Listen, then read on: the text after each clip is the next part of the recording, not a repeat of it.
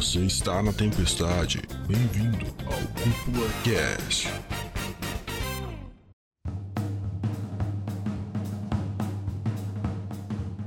E sejam muito bem-vindos para mais um episódio aqui do Cúpula Cast. Aqui quem fala é o André Urgione, o seu host. E, meu Deus do céu, faz tempo que eu não vi um episódio 1 tão bom. E aí, pessoal, aqui quem fala é o Dude e melhor anime da temporada disparado, velho. Impossível, imbatível. Já me entreguei, até semana que vem. Falou. Esse foi o Cúpula Cast. E aí, galera, aqui é o Luiz, primeira vez aqui participando. E eu avisei vocês que era bom, vocês não quiseram acreditar em mim, olha lá. Pá, é pior que ele falou mesmo, hein?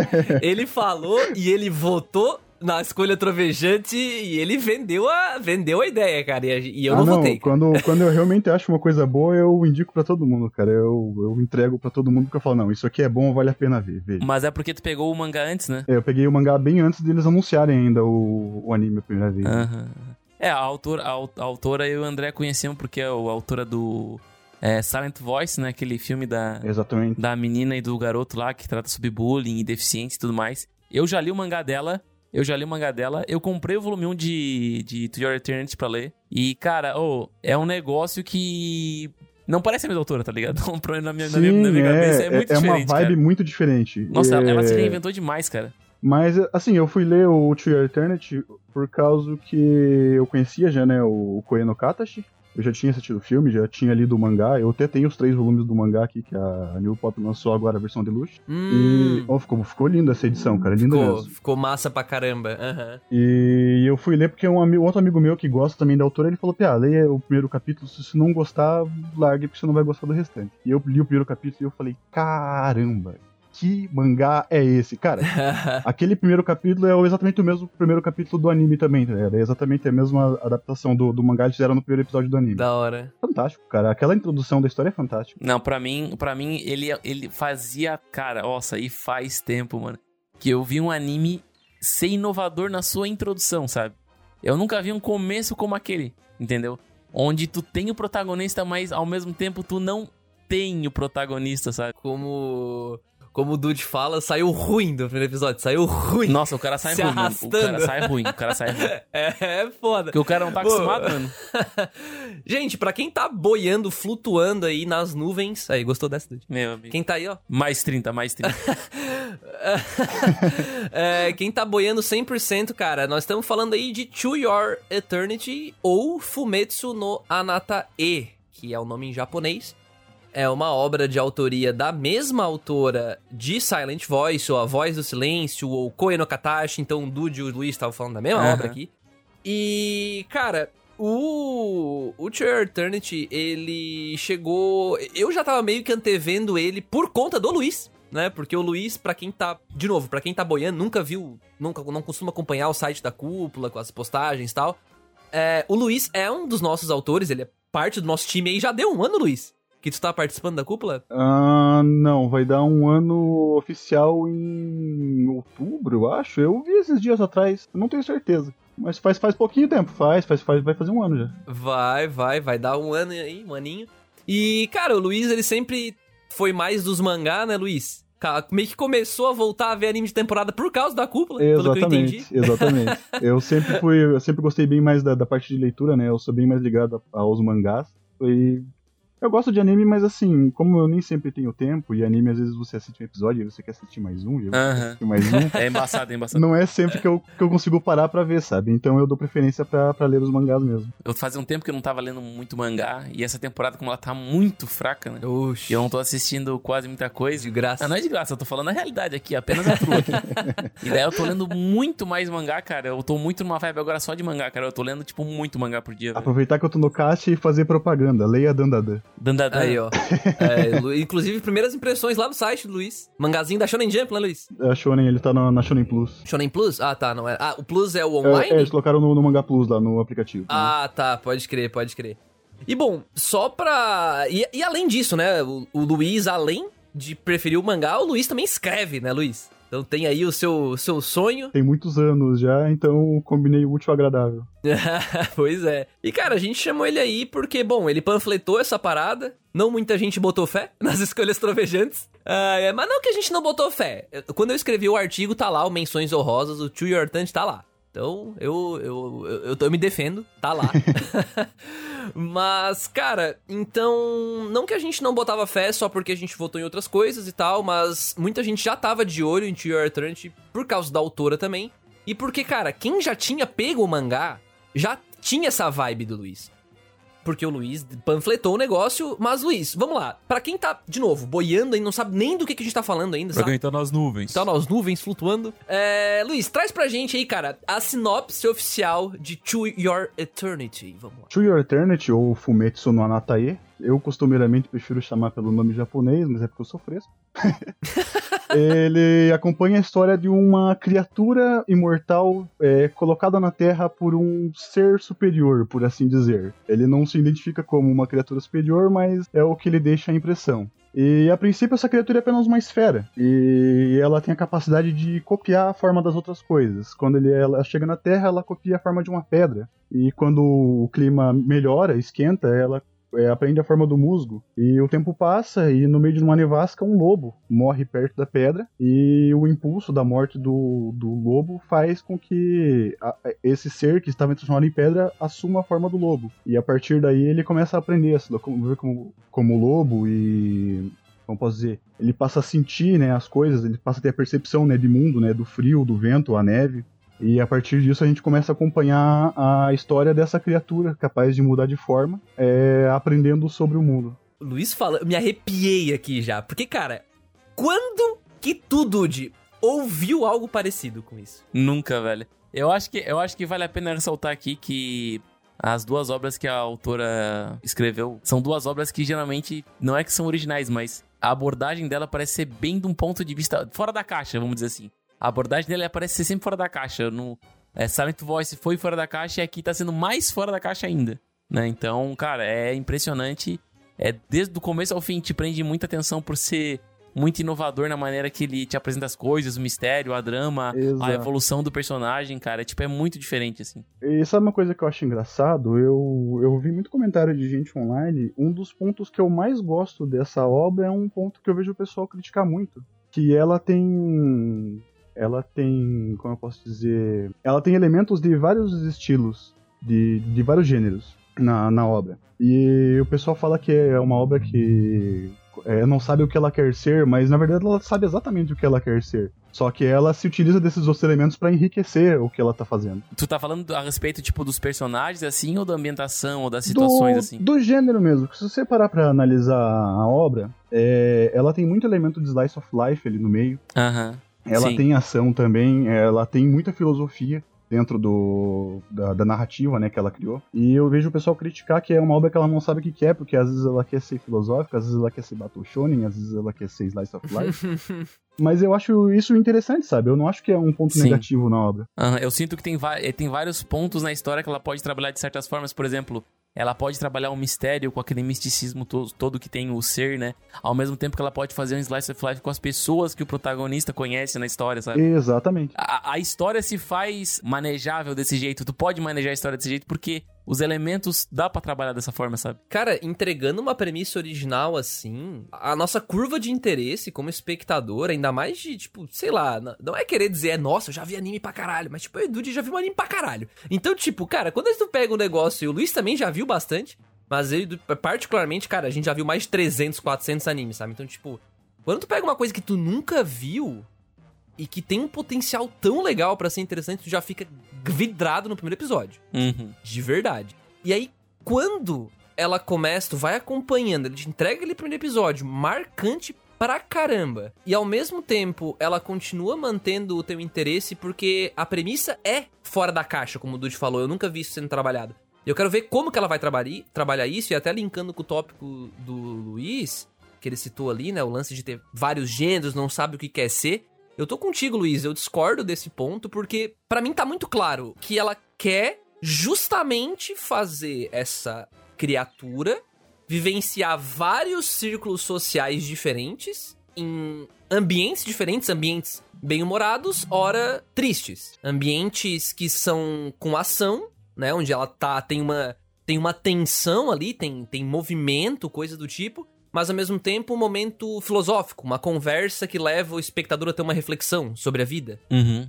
E eu acho que ela acerta muito bem nisso, a autora, quando ela tá contando essa história, porque a gente vendo a história do dessa criatura, que vamos chamar de Fushi já, ele chama Fushi, tá, gente? Eles botam o nome de Fushi aí, e o, a gente acompanha o Fushi, então, nessa história, vendo tudo isso acontecer e por isso que eu acho que todos esses gêneros conversam tão bem com a ideia da obra, que como o Luiz descreve lá, é sobre a vida, né, Luiz? Exatamente, o... é, um, é uma viagem sobre a vida. Cara, doideira, mano. Até o André tava falando sobre o nome do protagonista que é Fushi. Fushi em japonês é imortal, né, cara? Eu acho, eu acho estranho tu parar pra pensar nisso porque as pessoas chamam ele de ou é imortal. É imortal, tipo. É, é legal. Pô, eu acho da hora. É um apelido, na verdade, né? Eles acabam Sim, é. dando um nome para ele porque ele, como o Luiz falou, é uma criatura esquisita e tal. Ela se transforma nas outras coisas e, cara, é uma criatura imortal. Ou seja, pensa no potencial para isso. Então é uma jornada sobre a vida de alguém que não morre. Olha que doido. Não existe só vida porque tem a morte, então se ele é imortal, então se é sobre a vida, olha essa reflexão. É muito doido, cara. Qual é o propósito da vida dele, se ele é imortal? Exato! Exato, cara. Isso é muito interessante. Pesado, pesado. E, e eu gosto, na verdade, que ela demora para entregar que realmente existe um propósito maior para ele estar tá ali. Mesmo no, no, no, anime, até no mangá, ela demora para falar, não, o Fushi tá aqui por causa disso. Ela vai desenvolvendo, né? Aham, exatamente. É, é, eu, eu acho que ela tem a arma perfeita, cara. Ela tem. Do, é, não vou dizer que ela tem dois núcleos, mas ela tem dois tipos de histórias contadas no mesmo mangá, sabe?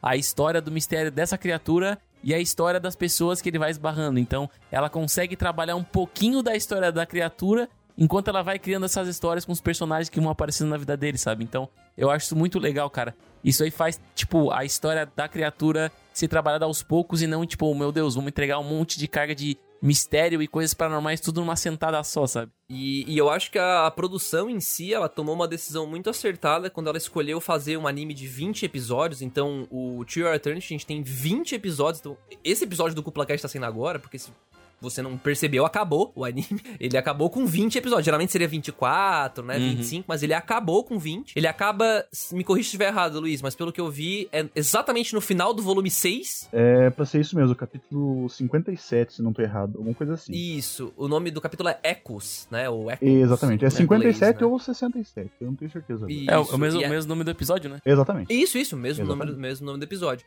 Ele acaba exatamente no final do, do, do arco ali da Tonari né? Que é uma menina que aparece mais O arco de Jananda. E ele acaba exatamente nesse ponto porque a gente tem realmente uma. Tem uma mudança bem grande ali, né? Dali pra frente. E a gente vai acompanhar a história de novo, né? Meio que dá um salto ali, o que é bem bacana.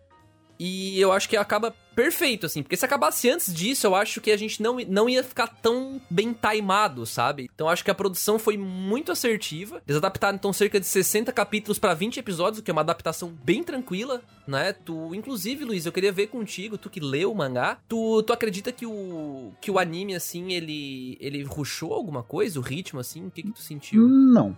Na verdade, assim, os arcos do, do mangá, eles são mesmo bem curtos. Você vê, né? Seis volumes para toda, pra toda essa parte do, da história, uhum. né?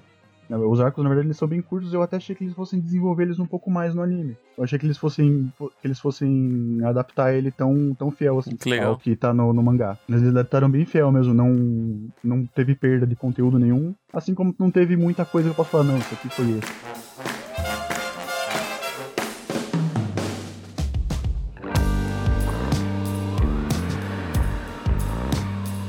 Agora que a gente já, já fez essa intro aí, se segurando um pouquinho, eu queria começar contigo, Dude. Chore, Cara, só, sem segurar, né? Traz pra gente, cara, pra ti, quais são os. Como é que eu posso dizer? Os principais pontos fortes de To Your Eternity. Não, não precisa segurar aquela cena tal, passou tal coisa. Fica à vontade, cara. Fica à vontade. Cara, o André me conhece há muitos anos ele sabe que eu tenho. Não é que eu tenho uma paixão, eu tenho um gosto peculiar por a questão de trabalhar personagens secundários, né? Quando tu tem na minha cabeça e na minha concepção, depois de assistir vários animes, toda vez que tu tem, para mim, é, personagens secundários muito bem trabalhados ao decorrer da tua obra, parece que a tua obra ela, ela, se afunila, sabe? Parece que ela tem um fundo mais de verdade, né? Quando tu dá muito brilho pro teu protagonista e não deixa os personagens secundários que estão à volta dele brilhar, parece que o protagonista é tipo o centro das atenções e o teu mundo é um mundo de papelão, sabe? Fica fraco. E já no True Eternity, tu vê que, cara, parece que é uma carga gigantesca nos personagens secundários. Parece que às vezes o Fushi ele fica em segundo plano por muito tempo.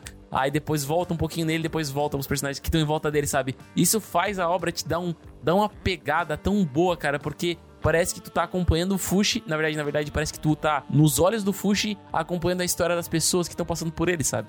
Em vez de tu tá vendo a história do Fushi, né? A gente tá vendo a história dele, mas a gente tá vendo mais a história das pessoas que estão com ele, né? E isso faz a obra ficar, tipo, muito boa de assistir e muito gostosa, porque a imprevisibilidade é gigante quando tu tem esses personagens secundários sendo trabalhados, sabe? Porque tu não sabe o que vai acontecer. Depois do, do, do arco da, da Marte ali, cara, ali eu pensei, mano, eu não sei mais o que vai acontecer, cara. Porque qualquer personagem pode ser descartável aqui, sabe? Tu não sabe quem vive e quem morre. E eu toda hora eu errava. Toda hora tu erra, velho. Exatamente. Ele não tem aquela previsão de falar, não, esse personagem aqui tá mal construído, provavelmente ele, vai, ele vai morrer. Não acontece isso, você não tem como saber. Ou o contrário, né? Quando a Sim. gente tem aquele foco muito no personagem secundário, tu pensa, né? Esse aí vai morrer. Certeza. Eles... Sem querer botar a carroça antes dos boi, por exemplo, ali na, no, na- no arco do Gugu. Eu, eu, eu pensei, nossa, é o, é, o, é o Joe Bro dele, tá ligado? Vai ser o cara que vai acompanhar ele na viagem, ele gospe fogo, e aí chega lá no final do arco dele, ele troca de capacete, ah, trocou de capacete porque ele vai partir em viagem com, o Gu- com, com o Fushi e os dois vão lá enfrentar os bichão, e é isso aí, cara. Aham. E aí eu fui lá, ó, ó, ó, O, me o- fudi, mano. o arco do Gugu, por sinal, é sensacional, né, cara? É sensacional, sensacional. Meu favorito. Meu favorito, acho. Provavelmente. Olhando pra trás, assim, eu... é o que eu mais... Mais me identifiquei, assim, eu acho, sei lá. Mas enfim, é, na minha concepção é isso, cara. É, pra mim, o maior ponto positivo do To Your Eternity, né, é os personagens secundários que estão na história, né? O Fushi é um personagem legal? É, é ok. Mas o que me cativou mesmo foi, tipo, a história da Marte, a história do Gugu, a história da Pioran, a história da Tonari. Então, cara, é isso. E tu, Luiz? Pra ti, qual seria o ponto forte? Sendo que tu leu o mangá e assistiu anime, né? Então tu já... Pois é. Tu fez uma dupla análise, né? Bem dizendo. Cara, é, eu como leitor de Slice of Life, eu gosto muito desses, desses momentinhos realmente de desenvolvimento dos personagens também, sabe? Até no primeiro episódio lá, o menino que nem tem nome lá no primeiro episódio, até o print que eu coloquei no final da RD3 lá, ele com o peixe lá que ele acabou de pescar, cara. Aquele tipo de coisa me diverte muito, cara. Eu acho muito legal, tá ligado? E, cara, a adaptação ela ficou, no geral, muito bonita. Pelo menos a- o primeiro episódio ali, a apresentação do personagem, cara, a, a parte do Orb ali, cara, é, a- aquele começo é fantástico, cara. É, Eu não consigo. Eu não consigo superar aquele primeiro capítulo, cara. Eu acho que eu nunca, nunca tinha visto um Nunca primeiro superar. episódio tão bom, cara. Igual, igual esse, esse, essa obra apresenta, né? Tanto o primeiro episódio quanto o primeiro capítulo do, Uhum. do mangá também. Eu acho que ele tem uma introdução muito forte e ele consegue manter é, a naturalidade na narrativa, sabe? É, a- acompanhar a qualidade daquela, daquela entrada na história. E eu acho que isso é, um- é um- é uma coisa muito, muito boa na, na obra. Porque às vezes a obra tem um, episódio, um primeiro episódio bom e você vai assistir o restante e ela perde o ritmo, sabe? Você acaba perdendo o gosto por, por acompanhar. E no- eu não sinto isso com, o Fumeto. Perfeito, cara, perfeito. E se tu fosse pra colocar, assim, o, além dessa qualidade principal, assim, que, o que que tu colocaria? Pô, primeira coisa que vem na tua cabeça, pra de melhor, assim, tipo, se é que tu consegue, né? Elencar, assim, uma coisa que mais te chamou atenção, que mais te marcou nessa obra. Pelo menos nessa parte, né? Nessa parte, porque eu sei que não acabou O que ainda. mais me marcou nela, cara, é o, a forma que a autora usa as filosofias na vida do- dos personagens ali. Que você vê muita. Você vê muito idealismo ali dentro, porque. Querendo ou não, o Fuxa é movido por ideias, né? Ele evolui a partir das ideias das pessoas. É, ao mesmo tempo, você vê.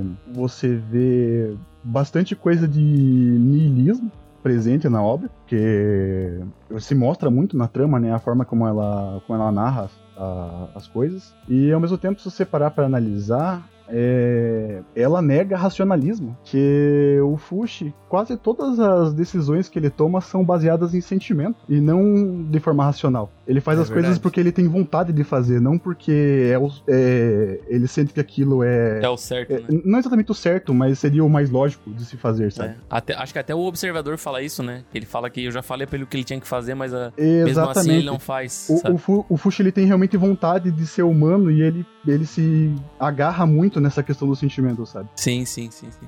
Ah, ô Luiz, eu só queria até te indagar uma coisa. Tu que leu o mangá e assistiu o anime. Tem alguma coisa assim que no anime ela ficou mais ressaltada que no mangá, por exemplo? Ou tu acredita que todos os pontos ficaram mais destacados? Por exemplo, sei lá, eu percebi que no anime eu senti que os personagens eles estão mais expositivos, eles estão mais carismáticos, ou sei lá, ou, tipo, eu achei mais interessante a construção, ou o cenário tá muito melhor, ma- mais bem construído do que no mangá, assim, talvez eles deram um plus aqui, um plus ali, ou tu realmente acredita que foi um trabalho de igual pra igual, assim, que o mangá tá no mesmo nível do anime? Cara, eu sinceramente acho que tá no mesmo nível do anime. A, a segunda parte do anime ela decaiu um pouquinho de qualidade. E eu não fui muito com a cara da, da adaptação nos momentos de ação, sabe? Tem algumas partes ali que eu fico meio assim. Mas eu acho que não, eles ficaram para a par, sabe? Eu não posso falar, não, o mangá é muito superior, não, o anime é muito superior. O anime, querendo ou não, ele. Se você é uma pessoa que não gosta de ler, né? Ele vai te prender bem mais, né? Ele é mais interessante pra você acompanhar. Eles fizeram um conjunto muito bom tanto visual como, como de áudio, né? O audiovisual completo do, da obra ficou muito bom. Pois é, o, o, o curioso, eu, já achei que o Luiz ia falar. Talvez até seja isso, mas ele não consiga dizer se um é melhor que o outro. Mas eu achei, eu particularmente, eu concordo que a produção ela dá uma decaída da metade pra frente pro anime. A gente até pode falar um pouco sobre isso depois. Mas em termos de animação, até, né? A parte técnica de animação, eu achei ela bem legal no começo, assim. Eu, eu acho que a fluidez dela até me surpreendeu, porque o estúdio que. Que é o estúdio Brains Base, não é um estúdio tão famoso assim. Ele nunca fez animes. eh, Pelo menos pelo que eu posso ver aqui no portfólio deles, eles não têm animes tipo, sei lá, um One Punch Man. É, o anime, o anime mais conhecido deles é o Durarara. Pois é, e é um anime que também não é. Tipo, é um anime sólido, mas não é um anime muito conhecido por sua animação incrível, vamos Exatamente. supor. E eles chamaram a atenção, eu acho que o começo de Fumetsu pra um anime tava, tipo, acima da média, sabe? Então me impressionou sim. E cara, eu gostei muito da direção de som, né? Eu, eu achei o, toda a parte áudio, né? Não só o visual, mas a parte de áudio, eu achei que conversou muito legal. Apesar de eu não ter ido com a cara da própria opening no da começo. opening. o pessoal reclamou É, da opening. É, mesmo. eu não fui Caraca, muito com a cara. Eu fui muito de cara de começo já, mano. Achei De muito cara top. já- Muito top, cara. Porque ela não é aquele, aquela música, tipo, hypadeira, aquela música mais vibes, tá a única ligado? coisa Aí- que a, que a opening quebra é que ela já vem cheia de spoiler, né? É, isso é verdade. Isso é verdade. Porque assim, no começo, tu vê e tu fica ok, mas aí quando tu já tá no episódio 10, tu vai ver, opa, pera aí, mano, isso aqui tá me, tá me contando tudo, né? Então, eu, eu, eu considero até falho, tá? Eu, eu, eu- sei lá, eu acho que corrobora com a ideia que eu falei antes de que spoiler nesse anime não é grandes coisas, eu acho que é muito mais sobre ver a experiência do Fushi evoluindo Uhum. e esses personagens em volta dele. Então, os spoilers que tem na própria abertura não são grandes coisas, eu acho que a produção do anime achou a mesma coisa, senão não botava na abertura, né? Exato. E pior que mesmo sendo um anime de 20 episódios, ele se mantém com a mesma música de abertura, mas não por preguiça da Steph, é porque a abertura ela vai tendo várias modificações e várias versões, sabe? Uhum. Quando as pessoas vão passando pela história, vai sendo acrescentado lâminas e, e, e, tipo uns, uns efeitinhos que mostra a pessoa e não sei o que e tal. Eu até comentei sobre isso na, na regra de 3, que eu achei muito legal eles colocarem essa questão de parecer que a, que a opening tá mostrando memórias, sabe? Aham. Trechos de Fragmentos memória. de memórias, né? Exatamente, eu achei isso muito legal, cara. Porque faz todo sentido com o plot, né? Uhum. Faz. E, e até pra somar, gente, eu acho que eles não estavam nem um pouco preocupados com spoiler, porque eu acho que eles fizeram justamente o contrário. Eles usam a abertura, porque a abertura geralmente é pra te preparar pro anime que tu vai assistir na sequência, né? Eles usam a abertura com uma espécie de foreshadow, tipo assim, ó. Foreshadow é aquela técnica de. Eu tô explicando pro ouvinte, eu sei que vocês dois sabem, tá? Mas é aquela técnica de colocar, tipo, ó, vai, come... vai ter isso aqui. Mas eu vou te mostrar. é, Isso aqui é o futuro, né? O presente, sei lá, e agora eu vou te contar o passado, né? Então, vai acontecer. Não te falei como. Mas vai acontecer. Então a abertura meio que te mostra isso, tu fica curioso como é que chega naquilo, né? Eu, sinceramente, no último arco, eu tava. Eu não tava entendendo o que que tava acontecendo com a população ali que aparecia na, na abertura. Eles estavam, tipo, meio Left 4 Dead, assim. na abertura, e eu fiquei. Left 4 Dead, mano. Eu olhei assim pra abertura e eu fiquei, mano, o que que vai acontecer, velho? Porque tava manjado já, eu tava assistindo a abertura já esperando uma coisa assim, que já era o último arco. Mas, cara, então até só pra somar, gente, a, a, a minha parte, o que eu acho o principal ponto forte, assim, é, depois que eu li, eu não tinha assistido ainda, eu tinha visto só o primeiro episódio, quando eu li a regra de três do Luiz, eu não tinha visto mais do que isso. E quando eu li, eu não sei, me marcou muito quando ele falou que, ah, é sobre a vida. O To Your Eternity. E eu acho que a autora, que a gente já falou o nome dela, a gente falou várias vezes dela aqui, a gente não trouxe o nome, fica feio, né? Deixa eu trazer aqui. Yoshitoki Oima. Yoshitoki Oima, essa mesmo. Essa mulher é fantástica. Nossa, mano, eu, eu, eu, só um comentário que não tem nada a ver, mas eu queria comentar. Nossa, ela é muito bonita, mano. Vocês já viram É. ela? Aham. Nossa senhora, velho. Nunca ela é vi, muito- mano. ela- Tem ela é foto muito- dela? Tem certeza Tem. que é ela? Tem, tem, tem, tem. Tá no My Name List, mano. Olha, ela é muito linda, mano. Eu disse, deixa eu ver. Sim, cara. Vamos ver, reação ao vivo, hein? Pô, mas ela é nova? Ela é de 89. Ela é de 80. Aqui, japonês é assim, né? Os caras são. Eles fazem, eles fazem muito. Como é que é? Skincare? Ela tem 30 e... 30 e poucos, eu acho. 30 e Não é pouquinho. possível, pera, parece que ela tem 15, velho. Mas talvez essa foto aí seja, tipo... Ah, um, talvez seja mano. antiga, né? Uma dessa. Voltando, o ponto mais forte pra mim não é a autora. não é a foto mais animalista da autora. apesar de ela de fato ser bonita. Mas, pra mim, cara, esse lance de ser sobre a vida, eu acho que ela acerta muito em tornar essa jornada sobre a vida ser reflexiva e até um tanto quanto paradoxal. Porque, como eu brinquei antes ali, é um anime sobre a vida, mas só- a gente só valoriza a vida porque tem a morte. Porque se não tivesse morte, a gente não valorizaria a vida. Mas o Uhum. cara é imortal. E- mas é engraçado que ela pontua isso muito bem com os personagens de suporte, né? Exato. ela mostra isso, ela mostra morte e sofrência, e cara, é. Porra, todo o arco ali, né? tá- O pessoal brincava, beleza, vou assistir o Tio Arthur. Já pego e mostrava, tipo, um meme, o cara pegando um lencinho assim, né? pra começar a assistir, porque o cara já sabe que vem. Não, o engraçado é que todos. Eu tava olhando o comentário de todos os episódios na Crunchyroll. Todo episódio que saía eu assistia e olhava os comentários. E, cara, a galera desesperada, cara. Ah, meu Deus, não sei se eu vou chorar nesse episódio. Sim, sim. Uma desgraça, E- velho. E ela acerta, porque, cara, se tu se pega num dia emotivo, ou se tu tende a chorar assistindo, cara, tu vai chorar em todo final de arco, às vezes no meio do arco tu vai chorar, porque ela consegue construir todos esses personagens secundários muito bem, e ela dá essa real sensação de que a gente tá vendo a vida do Fushi. A vida real, tipo, Aham. dia a dia, uma hora tem ação, uma hora é romance, então, cara, muito foda. Eu Muito acho foda. que vale até ressaltar aqui, mano, que uma das coisas que fez eu, eu comprar tanto essa ideia de, tipo, a gente tá vendo a vida do Fushi é que acho que nos dois ou três primeiros episódios ele não fala, velho. Ele não fala, ele só reage. Total. Exatamente. Oh, isso aí, isso aí me pegou de um jeito que eu fiquei tipo, mano, que foda, velho. E daí quando ele começa a aprender a falar, ele fala tudo errado. Ah, quando. E demora, cara, e demora. Quando ele fala arigatou lá pra, pra Marte, e ele tá em forma de lobo, cara, é muito engraçado. Arigato. Muito massa, cara. Eu tenho que dar os parabéns aqui pro. Deixa eu ver aqui, é o Kawashima Reiji, que é o dublador, né? Que ele fez, acho que o segundo trabalho na carreira dele. O Caralho, do Fushi. o do Fushi? O do Uhum. Fushi é o segundo trabalho da, da carreira dele. O primeiro foi num personagem secundário em Shadow House aí, da temporada passada. E eu tenho aqui que deixar o meu Minha Nossa Senhora pra dubladora da Marte, mano. Que eu nunca vi uma criança ser dublada tão perfeitamente, cara. Muito legal. Muito bom, Nossa, cara. é muito, bom. legal o a dublagem personagem era vivo pra caramba, mano. Era inacreditável. A voz que foi dada pra aquele personagem, mano, é muito cativante, cara. Muito, muito, muito, muito, hora. muito, cara. Ô, a dubladora da dubladora é, é Rikisaka Rie. E ela fez bastante trabalho secundário na, na, na carreira dela. Trabalhou bastante. Eu acho legal essa questão do Fushi, né, depois que acontece as coisas com os personagens, ele assumir a forma deles e manter a voz deles, porque ele transforma os Uhum. personagens secundários em protagonistas também na história. Aham. Nossa, que irado, não tinha percebido nisso. Nossa, que da hora, cara. E com- como eu li o mangá, eu sei aonde ela quer chegar com isso lá na frente, sabe? E eu acho isso muito legal, tá ligado? Cara, que assim, é, as pessoas morrem ao lado dele, mas eu interpreto essa parada como ao mesmo tempo elas não morressem, né? Porque elas vivem nele, né? Porque as pessoas, Exatamente. uma pessoa só morre quando ela é esquecida, né? Tem até uma frase que, que, que o pessoal fala que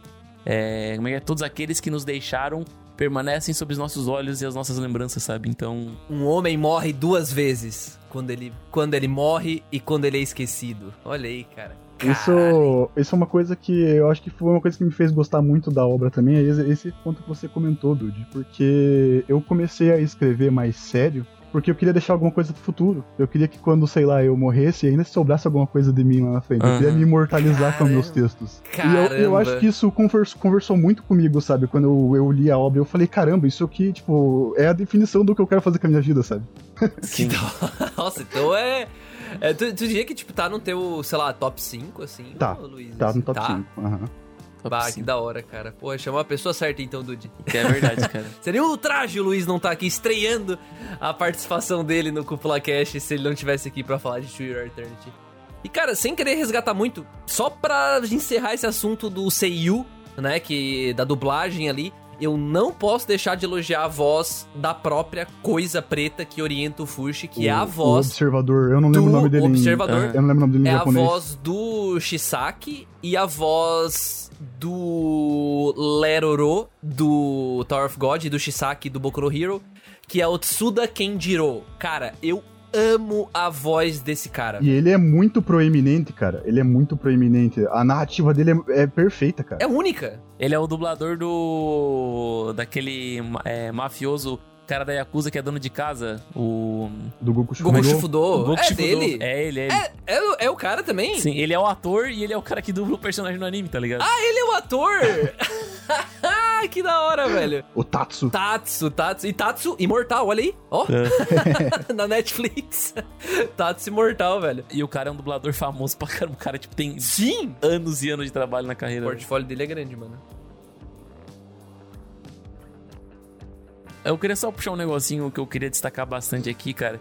Que eu tenho que elogiar a autora porque ela fez uma coisa que pouca gente faz, mano. Ela conseguiu criar personagens com características diferentes das habituais. E por que, que eu falo isso? Porque quando eu olhei a abertura pela primeira vez e aparece lá o Gugu e aparece a Marte, aparecem personagens aleatórios, O velho da pinga. ou a velha. A, a- a- O velho o da velho- o pinga, velho da pinga. Aí aparece a Pioran. E tu pensa, nossa, que personagens estranhos. Será que são personagens que vão, tipo, passar pela história dele, mano? Nossa, não tem um design, tipo, tão maneirinho assim. Não são personagens legais, assim. Tá acostumado com aquele cara parrudão, bombadão, o cara cool, o cara Ed, que aparece na Bem história. fora do estereótipo, né? Tu quer É, dizer? e ela tá totalmente fora do estereótipo com qualquer personagem, sabe? Ela os faz uns personagens estranhos, mas que são muito palpáveis, né? o Gugu é a prova viva disso, cara. Quando tu olha, tipo, o Gugu pela, na abertura, tu, tu não dá nada pro Gugu, tá ligado? Tu diz assim, nossa, personagem mais ou menos, né, velho? e o cara é um baita personagem. Depois ele se transforma absurdos dentro da história, né? Até ia somar, cara, nesse lance do, dos personagens. Cara, eles são muito humanos. Tipo, a história é sobre vida de um personagem que não morre, que não é humano. E a gente acompanha os humanos que estão em volta dele. E os humanos são muito humanos.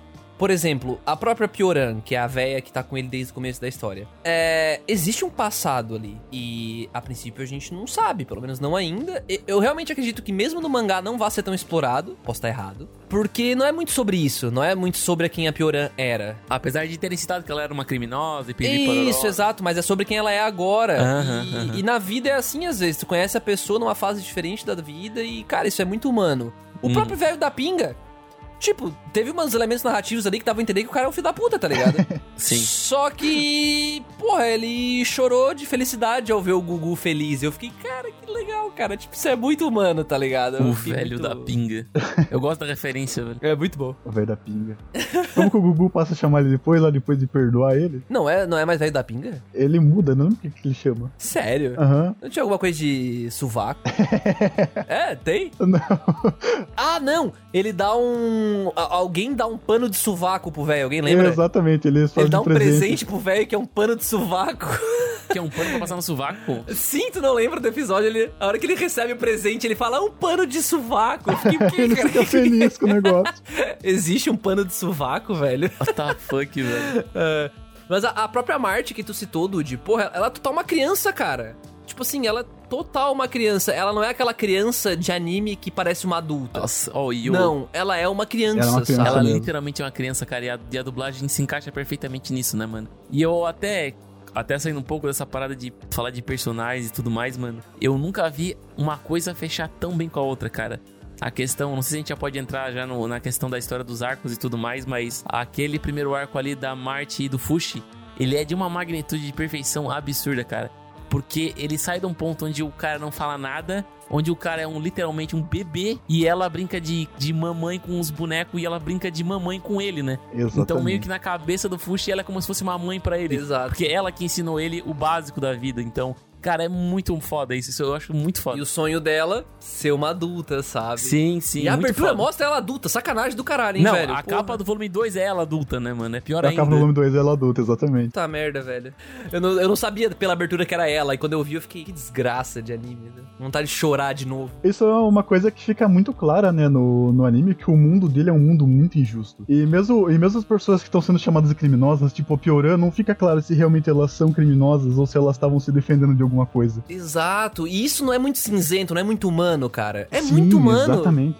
Porra, isso é muito legal, cara. A vida é assim, porra. Tu, Uhum. Até o, é tudo narrativa, né, cara? Como é que a gente sabe o, a nação que tá certa e errada ali? Porque o anime não foca em trabalhar isso. Exato. Ele Sim, não foca sim. em trabalhar as nações que tem ali, o- a geografia do espaço. Não, ele não se preocupa em nada. E, e isso que é legal, E né? ele, e até ainda sobre os dois personagens, ele deixa muito obscuro o que são os vilões, o que são os knockers, por que, que realmente Hum. eles existem. Ele deixa muito obscurecido isso, sabe? Fica meio que num segundo plano, assim, você sabe que eles estão ali, mas você não sabe o que eles são. É, é porque parece que ela, ela, assim, ela tá te mostrando algo que ela vai trabalhar depois, cara. Tipo assim, tem isso aqui, é importante, mas agora, tipo, é isso aqui que eu quero trabalhar, sabe? Uhum. Mas em segundo plano ela tá ali, desenvolvendo aquilo ali, tá ligado? Exatamente. E, e usando aquilo como gatilho pra virar os arcos também, que eu acho interessante. E, e é curioso porque os Knockers, eles são antagonistas perfeitos pro Fushi, porque eles... Pensa, se ele é imortal, como que mata o Fushi? Roubando o que ele é, as memórias dele, sabe? Exatamente, Então, roubando as tipo, ideias. Ex roubando as ideias, exatamente, cara. Então, é muito profundo esse. Isso é engraçado. Apesar de não ser focado 100%, né? Exato. Propositalmente. É não engraçado que brinca com a ideia do V de Vingança, né? Que ele fala que ele é uma ideia e ideias não morrem. E o, o anime vem aí pra brincar com exatamente com essa ideia. Pois é, cara, pois é. E até, né, saindo do arco da Marte, a gente entra naquele próximo, que é o do próprio Gugu, né? E, e é ali que eu acho que pra mim foi onde o anime me prendeu de verdade. Eu gostei do da Marte, tá? Não, não me entendam mal, eu gostei. Mas o do Gugu, ele me surpreende em vários pontos, assim. É, é, primeiro porque eu gostei muito do personagem do Gugu, né? Eu acho que, bom, não tem, eu acho que não tem quem assistiu. Não tem não gostou, muito né? diferente, cara. Um, um personagem muito diferente, Todo cara. que assistiu, muito acho bom. que gostou do Gugu, né? Se você não gostou, você tá errado.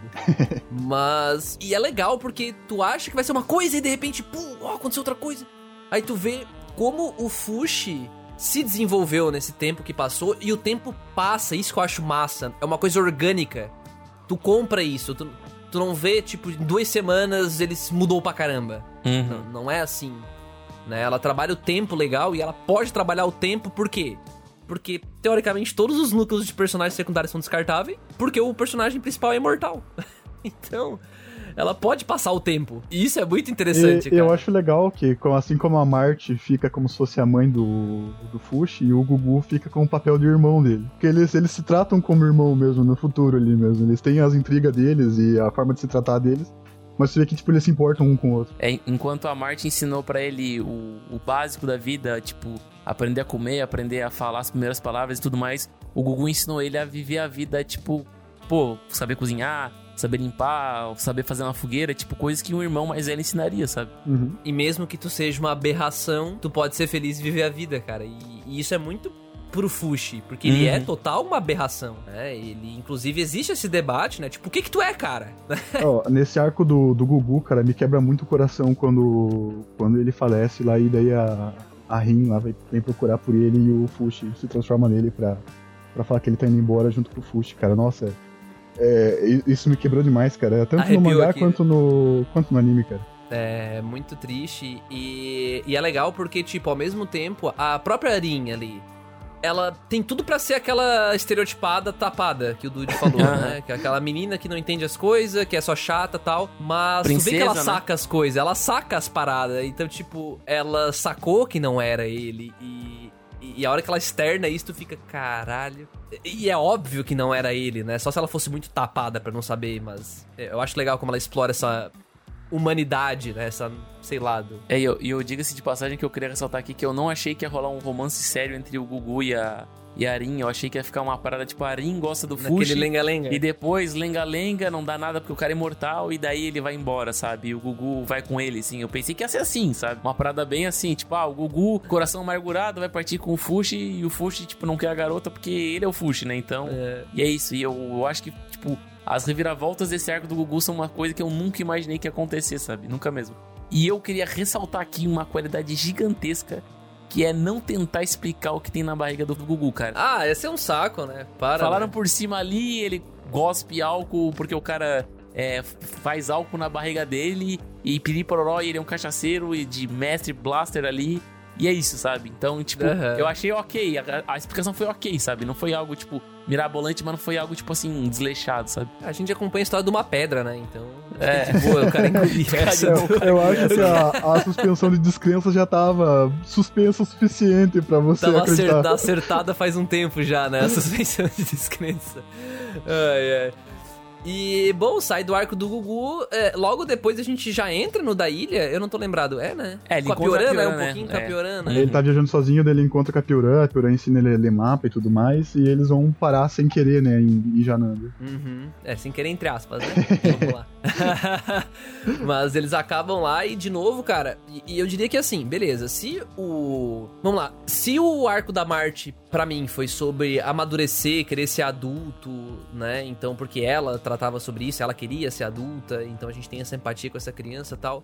O arco do Gugu foi sobre uma pegada mais romântica, um arco sobre viva a vida mesmo que você seja uma aberração. Amadurecimento também, né? Amadurecimento, exatamente.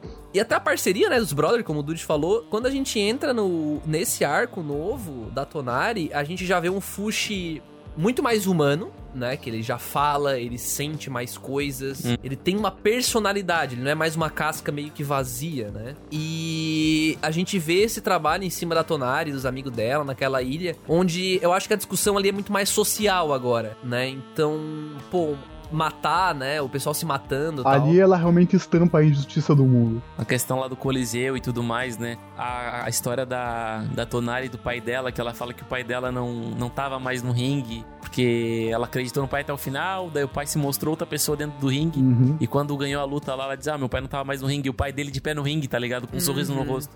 Eu tinha Pois perdido é. meu pai e tudo mais. Eu achei, mano, muito legal essa construção, né? Muito legal mesmo, né? Apesar de, quando eu entrei nesse terceiro arco aí do com Fushi, eu já tava com aquela, com a mentalidade de, de olhar pra todos os personagens e dizer, até que episódio tu vai, sabe? Exatamente. assim, até que episódio essa gurizada vai aí, né, velho? É Pô, foda, mano. até, até nesse terceiro arco, eu eu queria que eles tivessem desenvolvido um pouco mais a questão do desse grupo da Tonari mesmo, sabe? Os Aham, personagens aham. eles são legais, a, São a legais, Mia, são o. Uroi ali, o Sandel. Eu acho que eles são personagens bem legaisinhos, mas tipo, eles podiam ter sido melhor aproveitados, sabe? Tanto no mangá como no anime. Não, eu, eu concordo plenamente. Era um grupo grande. Não, era um grupo grande, eu concordo plenamente, mas eu sinto assim que. Que até entrando assim, e, tipo, ah, é perfeito e tal, beleza, eu gostei muito. Dude, ah, é melhor anime da temporada, o Dude falou. Beleza, realmente Mas é, é muito bom. é muito, tu não viu o Odd Taxi ainda, Dude, vamos lá. Tem que ver o Odd Taxi, vamos lá. Mas, mas, se fosse pra encontrar algum tipo de ponto fraco assim, eu diria que seria um pouco com esse terceiro arco. Eu acho que. Cara, como é que eu posso dizer? Ele foca numa coisa que é tipo, ah, o cara ele tem que encontrar a Pioran e ele fica insistindo, sei lá, em escalar uma parede, um lance assim, tipo, eu acho que dá. É Uma Perde um pouco de teimosia, né? tempo. Estranha. É, uma teimosia estranha, sabe? Então, eu sinto. É, ele é uma que- criança, né? Então. Sim, ele tem uma mentalidade de uma criança, né? É que é Uhum. entendível, só que eu sinto que pra ficar um pouco mais interessante, eu acho que dava pra ter usado parte do tempo que, ele- que ela escolheu, né? Que a autora escolhe ficar fazendo o Fuxi escalar a parede. Enrolando. é, poderia ter feito esse desenvolvimento um pouco mais aprofundado dos personagens que estão em volta da Tonari, Uhum. porque o clímax é em cima deles no final do arco. Sim, exato. Então, eu sinceramente eu não senti quase nada com eles, assim, né? Quando acontece a tal da tragédia, que sempre é óbvio que vai acontecer, né? Acontece e eu fico tipo, eu não senti nada, assim, sendo bem sincero, eu é, é claro, eu não- queria que o Fushi sofresse, porque eu sinto pelo Fushi, né? Eu acompanho o Fushi, mas eu tava muito mais sei lá, desconexo. Talvez não deva até concordar comigo que eu vou falar agora. Eu acho que o aspecto de ter muita ação nesse terceiro arco, ele estragou um pouco a vibe, porque a gente tava com dois arcos tendo uma vibe mais tipo de descobrimento, e quando chega nesse terceiro arco, que o Fuji já tá mais evoluído, parte um pouco de um aspecto de ação, de ringue, de matança, daí o Fuji começa a ter uns comportamentos humanos meio, meio sungamonga, sabe? Então, tipo, aquela parte de descobrimento parece que ela já foi embora, sabe? Então, parece que entrou uma nova modalidade porque o Fuji já tá mais adulto, mais evoluído. Mais adulto não, né? Tá mais, mais velho. É, aham, amadureceu um pouco, né? Talvez seja. É que a Tonari, ela tem muita personalidade, né? Então eu não sei se ela Uhum. entrou na história pra que o Fushi também aprendesse a lidar com pessoas assim e ele desenvolvesse uma personalidade. Ele, ele chega a ser sarcástico no momento, eu fiquei tipo, ô, Sim, caralho. ele, ele muda bastante mesmo. a- É, ele foi sarcástico, então, tipo, pô, o cara ser sarcástico, sendo que ele é uma pedra, né? Então. é algo diferenciado, né, cara? Quer dizer que ele tá desenvolvendo uma certa personalidade ali. Mas pra ti, Luiz, é, tu tem essa mesma percepção minha e do Dude, assim, dos três arcos, tu diria que esse terceiro realmente é o mais fraquinho pra ti? Sim, e também tem essa questão que o episódio ali 17, 18, eles parece que deu uma, uma caída grande na qualidade. Nossa, sabe? parece não, caiu. Eu achei É, bizarro o o que aconteceu. CGI dos, do zumbi lá ficou pe Até a. Helena tinha, tinha comentado. O 18, eu acho que os caras tiveram um derrame desenhando lá, cara. Caos, tá- ficou muito feio, cara. Ficou Mas é, horroroso, é, mano. eu sinto porque assim, é, isso foi uma coisa que eu notei como no, no mangá eu não tinha notado quando eu li, mas assistindo o anime você fica tipo, pô, esses personagens não foram bem aproveitados. Também fica com essa sensação que esse terceiro arco não é tão tão bem aproveitado quanto os outros, sabe? Não, tanto que, como eu falei, tipo, a, a possível perda ali da Tonari, dos amigos dela, cara, não, não me afetava. Não me afetou, tipo, 1% do que me afetou o Gugu. E, e o que, que vocês acharam do retorno da Hayase na terceira, na terceira parte? Esse é o ponto máximo de interesse pra mim, desse arco. Ah, o meu também, cara. Porque parece que, assim, tudo tá se movendo pra ela ser a vilã de algum arco futuro, sabe? Então, meio que ela tá movendo a história, a trama aos poucos pra encaixar ela como uma vilã que vai se juntar com o vilão dele, sabe? Então, tipo, uma parada assim, o, né? Que o ela tá Dude, o desenvolvendo. Dude captou a mensagem do anime perfeitamente. não, não, isso aí é. Bom, eu acho que. Eu não vou dizer que tava na cara, mas realmente é que ela vai incorporar, né, esse lance dos knockers. Só porque assim, eu, eu, eu confesso pra vocês que eu achei um pouco nas coxas esse lance dela meio que ficar vidrada no Fushi. Eu achei talvez muito cedo. É, porque é, mostra alguns flashes, tipo, ah, desde a primeira vez que eu te vi, eu fiquei. Hum, É, não tava muito na cara isso aí não, não mulher. tava muito na cara, né? Então, sabe, eu. Sei lá, mas a, a tensão que ela traz pra história foi necessária. Uhum. Foi necessária, porque eu sinto Com que certeza. ficasse, se ficasse só no lance da ilha, eu, eu sinto que ia ser muito chato, perto dos outros arcos. Uma Com coisa, certeza. que, uma coisa que explodiu minha cabeça nesse arco quando eu tava lendo o mangá é a questão do, do veneno que eles usam lá pra fazer os outros dormir. Que a Tonari tem um pouco de resistência por causa da, da coruja, cara. A hora que ela mostrou isso, eu falei, caralho, eu nunca ia pensar num negócio desse, sabe? Pra Como você é que colocar. é? Como é que eu é? não peguei isso aí. Não, é que a. A, a, a Hayase, ela usa um veneno lá pra fazer os outros dormir. Sim. Sim, sim. Foi assim que ela ganha do Fuxa até. Exatamente. Isso. E a, Como é que é o lance da a coruja Tonari, peguei? por causa da coruja, como as garras da coruja estão sempre na, presas no, no braço dela, aparentemente a coruja se alimenta da mesma planta que, que eles usam pra fazer o veneno. E com o Cara, tempo ela adquiriu um pouco de... isso Aham. só tem no mangá, Só velho. no mangá. é- Só no mangá. Isso não, não fala nada disso, não. Nossa, no- olha no só. anime. Então é por isso que a. Que a Tonari acorda quando todo mundo come a comida que dá o sono. Por isso que ela é acorda esse primeiro. Então, então eu dei um spoiler malvado aqui pra vocês. meu amigo. Não, não, tu não deu spoiler porque não foi É, mas falado era, era Não nessa foi parte falado. mesmo. Era pra ser nessa parte mesmo. Não foi falado. Não Não, foi não falado, foi não foi falado e falado. não vai ser. Já foi essa Já parte. foi. Já foi.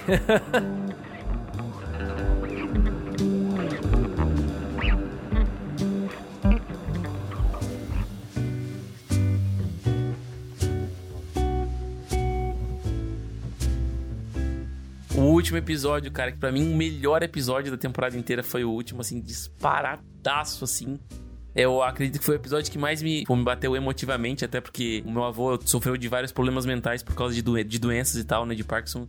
E todos aqueles comportamentos que a personagem teve, meu avô já teve, tá ligado? Então, a situação que o Fuji passava, eu já passei. Essa- Então, eu sei que é um sentimento de amor, ao mesmo tempo que é um sentimento de dificuldade, cara. E, nossa, como o anime passou isso, tipo, perfeitamente, sabe? Ao mesmo tempo que a pessoa tá ali falando coisas sem sentido, ela, ela te fala coisas com sentido e tu fica naquele, tipo, é, eu gosto dela e, tipo, eu tenho que cuidar dela porque ela, ela é alguém importante pra mim, sabe? E Então, você mano, é vê muito isso, foda. você vê isso no Fushi, né? Ele ter essa essa mentalidade, né, de não, eu tenho que cuidar da Fiorana, ela é importante pra mim e tal. Eu acho isso muito legal mesmo. Muito legal mesmo, cara. Não, e, e daí também fica o mistério também pra próxima temporada. É no que que ela virou, porque ela pediu pra virar alguma coisa pra ajudar o Fushi na jornada dele, né? E parece que não é algo físico, né? Parece que é algo mais, sei lá, espiritual.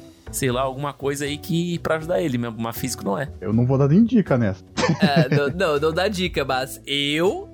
Eu acho que ela só não queria que ele virasse uma velha. Aí ela vai ficar humana. tipo, humana. Nossa! Eu posso dizer pra vocês que eu achei muito legal, mas eu vou, eu vou esperar, vou deixar que vocês vão ler o mangá ou esperem a segunda temporada. Jovens de 16 anos achavam que ela ia virar uma espada. Mas eu, como tenho 27, eu acho que ela provavelmente vai virar algu- alguma pessoa que, vai, que ele vai conhecer no futuro, né? Talvez, pra ajudar ele. Não sei. Caramba! Cara, eu acho, eu acho foi, muito legal ela chamando o observador, né? Perguntando se ele tá ali e tal, e falando com ele, cara. Isso foi muito da hora, cara. Até porque o observador ele quer ajudar o Fuji a, tipo, a evoluir. Exatamente. Então, se ela tá disposta a entregar a alma dela pra ajudar ele a evoluir, ele, ia- ele obviamente, ele ia atender o desejo. E eu achei isso muito irado, cara. Cara, terminou com um ar de mistério, assim, pesadaço, como começou o anime, cara. Isso que eu achei que fechou bem legal o círculo. Sim, assim. exatamente.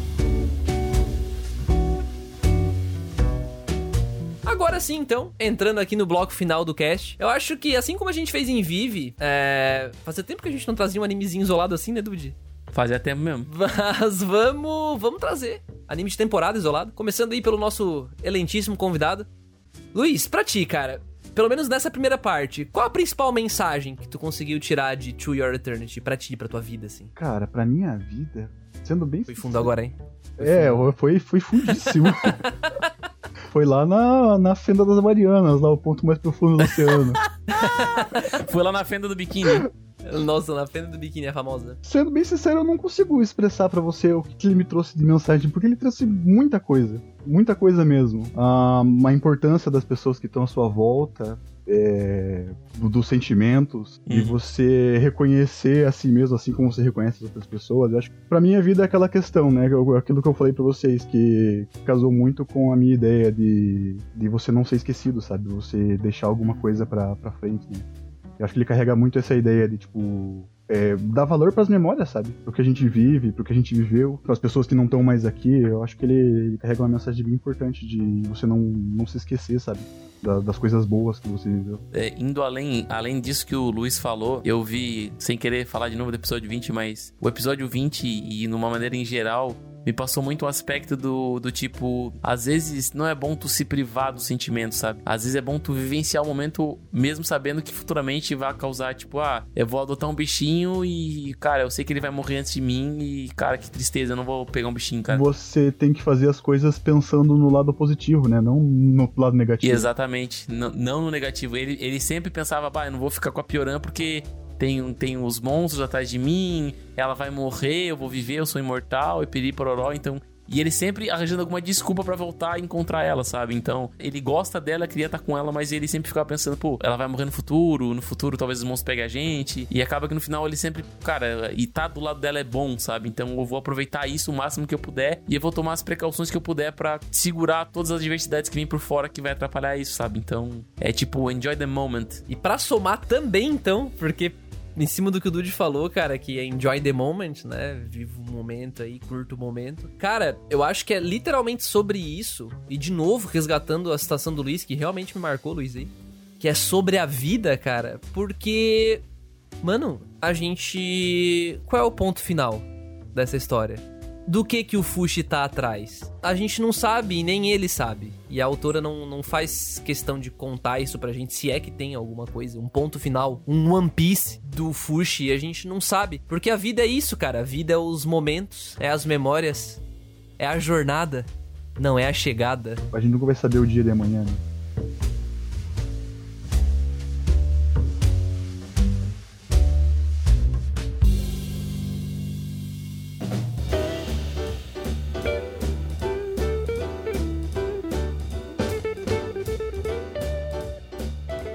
Bom, gente, então era isso. Esse foi o nosso papo sobre To Your Eternity, ou no japonês, Luiz? Fumetsu no Anatai. E na versão Netflix ficaria como para toda a eternidade. É isso. Olha só, cara, eu gostei? O, o, nome, o nome japonês traduzido certo seria A Você ou Imortal. Sério?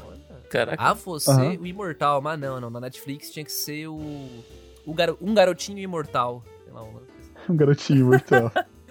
Ai, ai. Mas, gente, pô, muito obrigado pra quem ouviu até aí. É, relembrando que a Cúpula agora tem um projeto de apoio coletivo lá no Catarse. Então, não é um projeto do tipo, ah, apoie, senão a Cúpula vai morrer. Mas é um projeto apoie pra Cúpula chegar mais longe, tá? Então, se você curte o nosso conteúdo de alguma forma, se você tá aqui ouvindo os podcasts, ou acabou de chegar, primeiro podcast que tá ouvindo, cara, ouve mais uns podcasts. Se você gostar da gente, se você acompanha o site, acompanha o Instagram e tal, considere apoiar a gente lá onde, Dude? Aonde? No Catarse, André, no Catarse. É só você tá lá, catarse.me barra cúpula trovão lá. E aí você vai entrar lá, vai ter lá o tier de prata, tier de ouro, tier de platina. Você pode ajudar com alguma quantia a partir de 5 reais que é mais barato que um pastel em São Paulo, hein? Bem mais barato que um pastel em São Paulo. Todo o dinheiro fica para a cúpula, tá, gente? Não e somente para a cúpula. Mim, é, não fica para mim, pro Dude, pro Luiz aí, não fica para ninguém. E, Luiz, Zero espaço aí para divulgar algum tipo de coisa, algum tipo de material que tu já escreveu, não sei se tu curte divulgar lá. Ou, ou o Twitterzão também, né? Mandar o Twitterzão pra rapaziada aí. O meu Twitter é complicado de dizer o arroba, porque é arroba Hunter Matahashi, eu tenho que pensar no arroba mais fácil. ah, mas aí eu... vai estar tá linkado aqui embaixo, aqui no site. já vai estar, tá, já vai estar. Tá. Então, beleza. Uh, valeu, gente. Obrigadão aí. Boa tarde, boa noite. Falou. Valeu, galera.